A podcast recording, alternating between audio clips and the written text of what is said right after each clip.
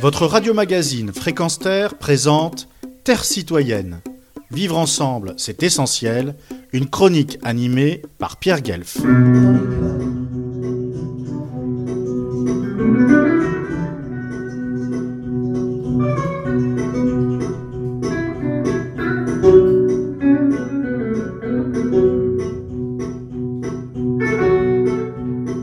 Kenza propose le Vaillou Quartet, Vaillou signifiant souffle de vie, un quatuor qui vous distille l'existence d'une jeune fille, Kenza, à travers un concert particulier, engagé même, avec pour les anciens un air de nostalgie des bons vieux festivals folk et de musique du monde, tels les Bruxelles folk, fêtes des Leus à Frères-de-Lécouvin avec Emilio Harris, les vieilles charrues en Bretagne à leur début.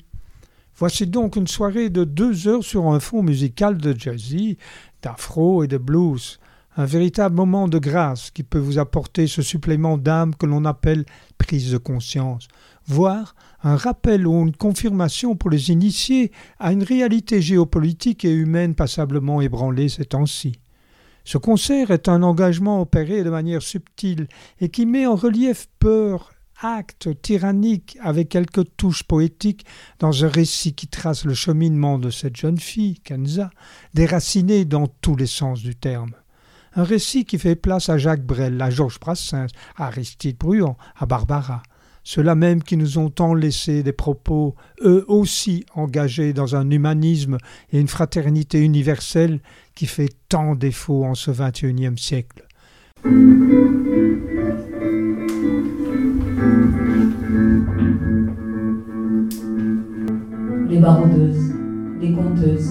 Les courageuses, les emmerdeuses. Et nos frères, chercheurs de vérité. Lorsque Anne Fievé, soutenue par ses trois comparses à la guitare, aux percussions, au saxo, vous déclare que l'homme crache ses mots dans l'entonnoir de l'indifférence, Aussitôt j'ai pensé à ces contemporains qui nient ou dénient la crise climatique, les drames sociaux, la précarité, le racisme ambiant. Le Quatuor nous invite à choisir, vivre, réinventer face à la mort du monde, à cette logique basée sur le cannibalisme économique, culturel, esthétique, en présence d'un ensauvagement de la vie humaine. Pourtant, rappelle-t-il, la culture reste une démarche d'humanisme et il faut faire en sorte que ce miracle perdure, car un jour, un autre jour viendra, accompli, ensoleillé.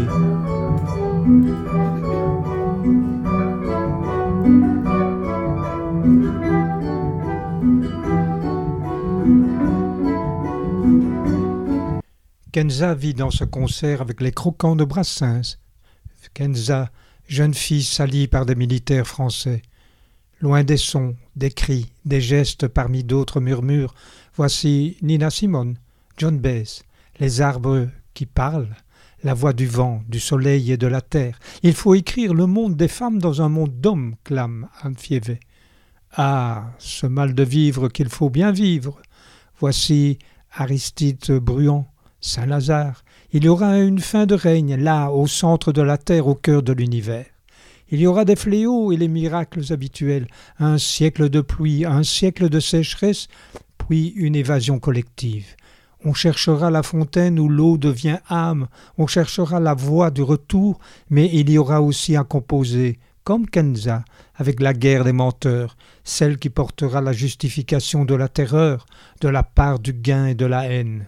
Kenza disparut, Kenza déesse du soleil, pourvoyeuse de lumière, d'énergie, pour réchauffer l'âme humaine.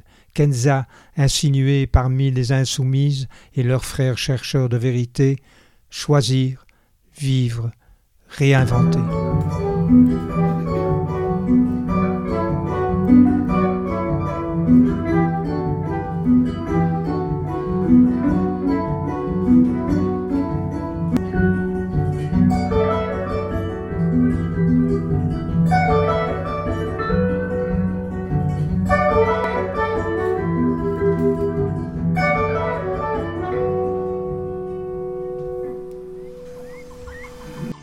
Retrouvez et podcastez cette chronique sur notre site fréquenceterre.com.